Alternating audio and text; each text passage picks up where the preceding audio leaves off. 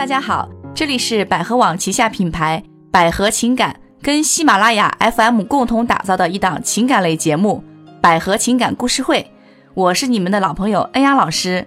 坐在我旁边的这位呢，是我们百合网资深的情感老师卢老师。大家好，今天呢，跟大家分享一个很特别的案例，就是说双方呢都有了家庭，但是呢，有一方家庭的男主人公出轨了。这个被出轨的妻子呢，向我们发来了一封求助信。下面给大家讲一下这个故事。我和老公呢，四十多岁了，交往了两三年之后结的婚，结婚已经二十二年了，孩子呢也二十二岁了。突然有一天，我发现老公出轨了。我们呢有一个超市和一个小工厂，第三者呢在老公的厂里面帮忙。老公的家庭呢，父亲是一个小包工头，母亲呢种地，兄弟姐妹之间呢平时很少交流，公婆之间的关系呢也不好，经常吵架。婆婆在三年前去世了。我的家庭呢，父亲不爱说话，母亲习惯性的指责他，但是父亲呢总不吭声。我老公呢性格比较骄傲，偏执。但是呢，我老公责任感很强，比较照顾家，每天呢回家几乎都十一点了。第三者呢也是有家庭的人，第三者呢以前在公司里面做销售，现在在老公的小工厂里帮忙。老公觉得他管理能力比较强，三月份就把他叫过来了。现在孩子也知道了这个情况，我和娘家人和他家里人都说了。家人呢给了她很大的压力，都说是她错了。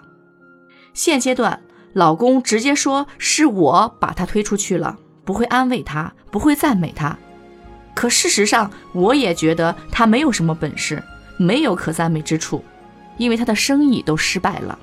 目前呢，我比较顾虑的是，老公呢还希望第三者在厂子里生意上帮助他。老师，我该怎么办？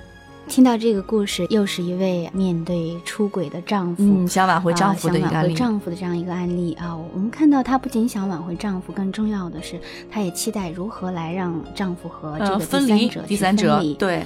那首先，我们要帮助这位女士来看一看到底在她的家庭里发生了什么，才会导致她的丈夫会出轨。因为其实像现在生活当中，越来越多的出轨者。往往会选择一个对方也是有家室的人在一起。对这个情况还不少，我们接到的案例。对对，所以我们看到哈，因为我刚在听我们恩雅老师在分享的时候，讲这个故事的时候，我听到了一个非常重要的点。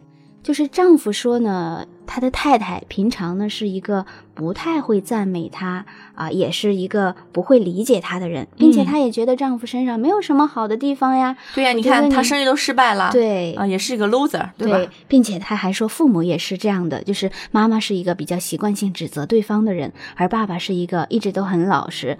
不怎么会反抗的人，哎，你说我就说我吧，我我不理你，我不说话。对，所以，我们从这位女士的自述语言当中，我们就看到，也许在生活当中，她也是一个经常习惯性的去指责丈夫的一位女士。哎，他们的家庭模式跟她父母的家庭模式是一样的了。对，嗯，女的不停的指责，男的就承受。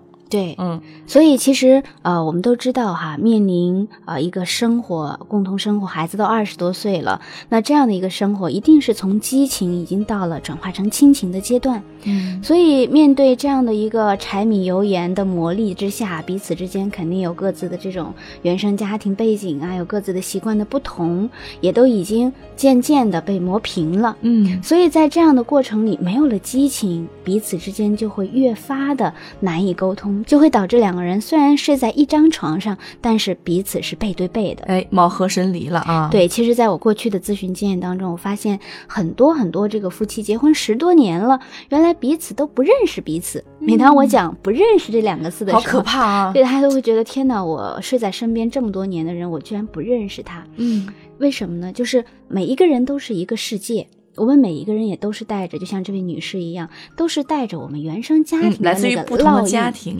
对，来自于那个不同家庭的原生背景的情感模式，回到自己的家庭生活来去生活。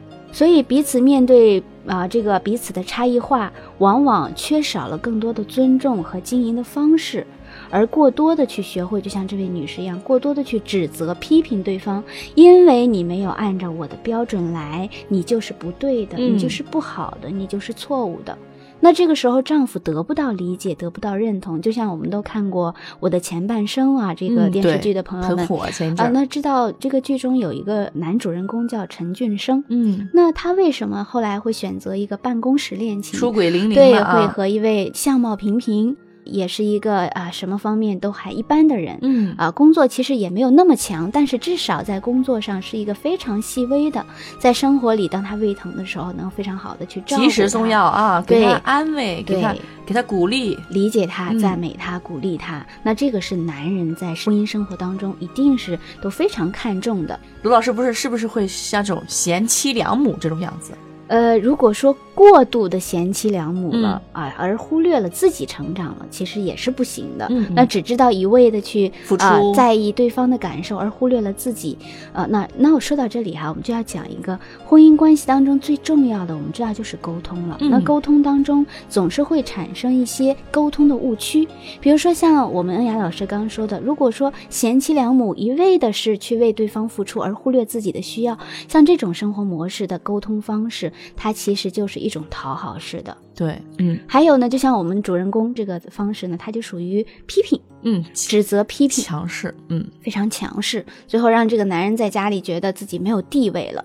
那还有一种方式呢，就像我们这位女士现在已经延伸到这种状态，那彼此已经开始各自自说自话。每当跟丈夫提出了第三者的事儿，提出来两个人的这个家庭的事儿，丈夫都是用啊、说别的话题来转移，哎打岔啊用过去了打岔的嗯方式就过去了。所以这样的一种方式也是会非常啊、不好的，会影响彼此之间的深度沟通。嗯再者呢，就是啊、两个人非常理智的来讲啊，我们啊、这个事情怎么办啊？一二三，讲讲道理，不谈感情。事儿是事儿，情是情，对，啊所以我们总结一下哈，就是一个是讨好，讨好。一个是指责，指责。一个是啊、这个打岔，打再者岔呢就是超理智。超理智，因为嗯。我们都知道哈，人在出生的时候，最重要的，护士会因为你的一声啼哭来衡量一个人他是不是健康的。嗯，所以情绪是我们活着最重要的一个点，嗯。对。所以在沟通的过程里，最重要的是需要安抚彼此的情绪，在意彼此的情绪，嗯。满足彼此的情绪的情况下，然后再去解决问题，这是最好的。嗯嗯啊，那我们说到沟通方式呢，啊，回到我们这个故事当中来，嗯就是说，这位妻子想要挽回丈夫，那首先第一点要做的就是。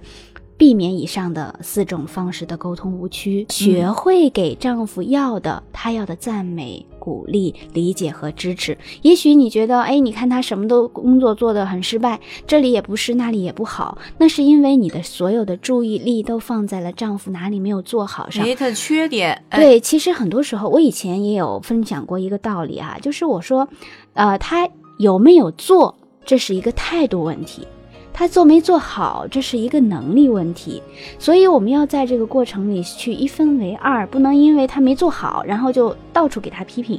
那这个时候就会导致丈夫以后也没有想要做的态度。对你老是批评我，我就以后干脆一不做二不休，我不做了。对啊，所以我们要在生活当中呢，去更好的去称赞他的态度，至少他做了啊，哪里的这个态度是好的，然后我们去赞美他，去鼓励他。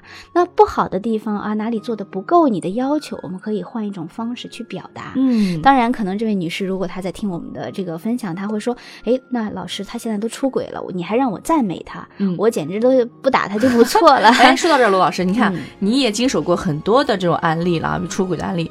你觉得我们这些出轨的案例都有分为哪些类？可以给我们讲一下吗？您现在收听到的是百合网旗下品牌百合情感，喜马拉雅官方电台为您带来的百合情感故事会，欢迎您继续收听。呃，如果分类的话，嗯其实我们最重要的一点呢，就是出于补偿心理。嗯那在我们要看啊出轨分类的类型，我们就基于这一大类的补偿心理来说，因为我们时间关系哈。嗯嗯但是我们针对出轨挽回，我们有几种方式。哦，啊，那我们还是要给这位女士，或者是收听我们节目的朋友们，友们如果在生活里对也遇到这样的情况，应该怎么办？第一呢，就是我们首先要做的就是清楚你当下处在一个什么样的状态下，就要面对现在的现实。面对现实，第一点，嗯第二点呢，就是面对现实，同时你要很清楚的知道你要什么，这个婚姻你要还是不要。嗯，要什么啊？嗯，第二点，第三点呢，就是如果你确定不要了，那么你根本不需要纠结，你只需要去找一个律师来看看盘点一下我们的财产就好了。嗯那我们要说的都是要，那既然要的话，我们第三点应该做的是什么呢？就是你要基于你要的基础上去做好自我管理部分。嗯就是很多时候我们婚姻生活面对啊丈夫出轨，那一般妻子会在这样的状态下会呃非常痛苦，痛苦的时候，她就渴望丈夫能够听她的，能够改变，甚至渴望这个丈夫能够按她要求去啊、像个罪人一样的去赎罪，她才才会看到哦你的态度是诚恳的。所以面临这样的情况下，把注意力都放在丈夫身上，或者是小三身上，或者是自己是受害者身上的时候，就会让自己更加的被动。嗯，对。所以呢，我们建议第三点呢，把注意力放在自己身上。其实回到故事啊，罗老师，您看，嗯其实这个第三者，嗯。他属于事业型的第三者，对，因为丈夫呢觉得，哎，他能力不差，他能帮我打理我们我的厂子，嗯，管理能力强，那我就想让他在我生意上帮助我，继续把他留在我的厂子里。嗯，那您其实？这就是一种分担。嗯啊，我们就刚刚说到，把注意力放在自己身上以后呢，我们首先要在自己自己的这个个人魅力上，嗯，比如说我自己能给到丈夫的精神上的鼓励、支持和安慰与理解。第二呢，我们要对自己把注意力放在自己身上，去给自己找一些事情来。你要说现在我立刻插手进丈夫的这个工作，其实丈夫反而更反感，对他他会觉得，觉得哎，你是你是介监督入我，监督，对，嗯所以给自己找一个属于自己这个部分的一个啊、呃事情，让自己非常好的有自己的一个圈子。嗯因为我一般给面临出轨者的，比如说丈夫或者妻子，尤其是丈夫出轨的时候的方案，基本上是这样的，就是我们做两手准备。嗯，因为很多时候我们可能一开始基于这个关系中的时候，我们觉得还要。所以，我们基于要的情况下去一门心思去做，但是有一个可能，就是我们真的在这个过程里去挽回，去该做的都做了，我们尽力了，可是就不能挽回了。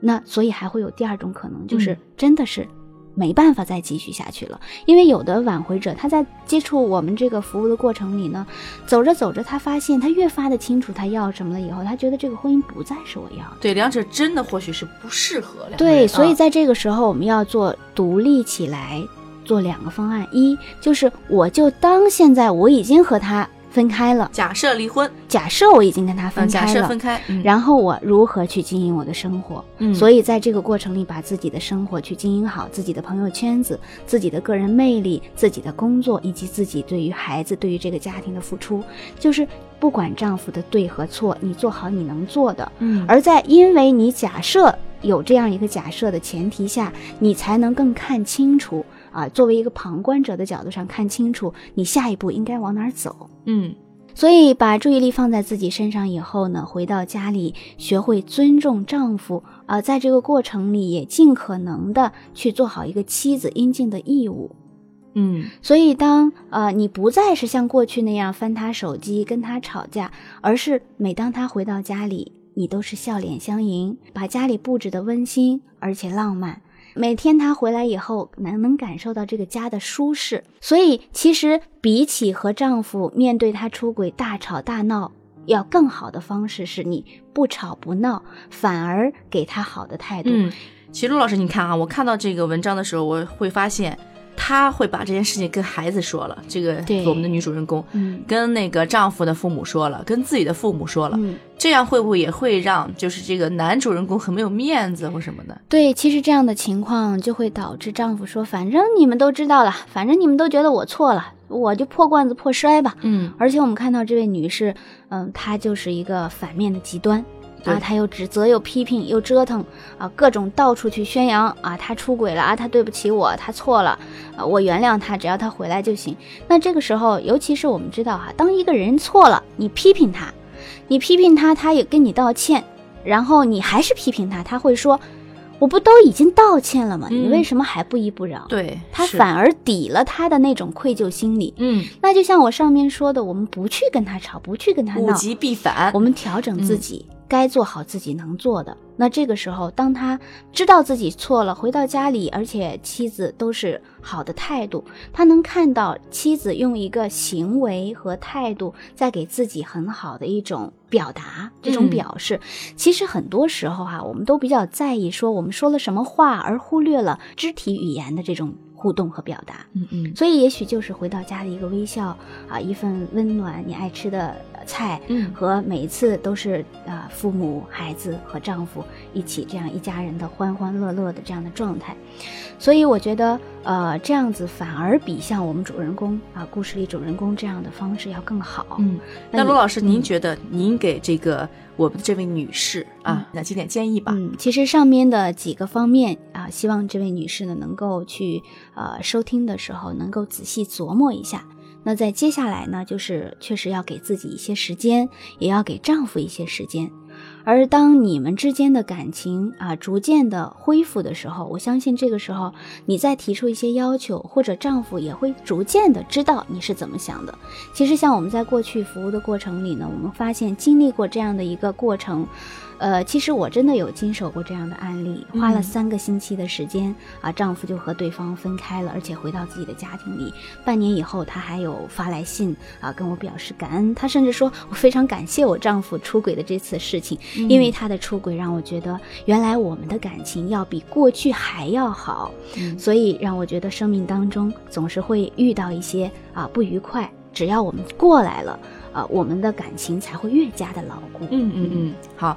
由于时间关系呢啊，我们今天呢分析的案例先到这儿，也欢迎大家呢多多给我们留言，或者呢拨打我们的百合情感咨询热线四零零幺五二零五五六，欢迎大家的来电。今天的节目就到这儿，婚姻不易，且行且珍惜。我们嗯下次见。拜拜。听故事懂情感，百合网情感咨询专线：四零零一五二零五五六。